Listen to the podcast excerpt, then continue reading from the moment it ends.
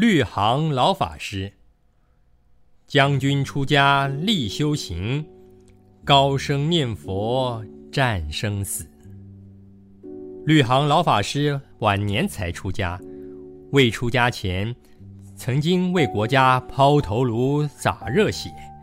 中日抗战时是一位中将，后来他到了台湾，才跟随慈航老法师出家，曾经担任台中慈善寺的住持。他虽然是晚年出家，修行用功样样都不输年轻人，甚至啊超越一切人。他念佛时都是大声念，念得很悲痛，常常念到痛哭流涕。听说他不管到哪里都念佛，坐火车也照样念佛。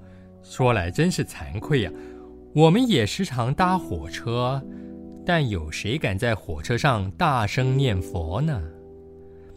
这位老法师也能说法，但是他却不说。凭他的身份、学识涵养、相好庄严，在家是位将军，一出家就现老法师的德相。能说却不愿意说，就只是念佛，因为这句佛号是阿弥陀佛经无量劫修万恒功德所庄严的，它是金刚种，不管你信不信，只要钻入你耳根，就能永久的植在你的八世田中。当然。大家不一定要学老法师在火车上大声念佛，但在家里一定要念。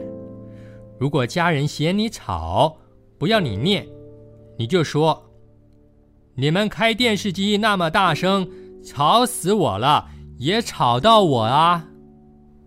你不要理他们，只管“阿弥陀佛，阿弥陀佛”的直持念下去。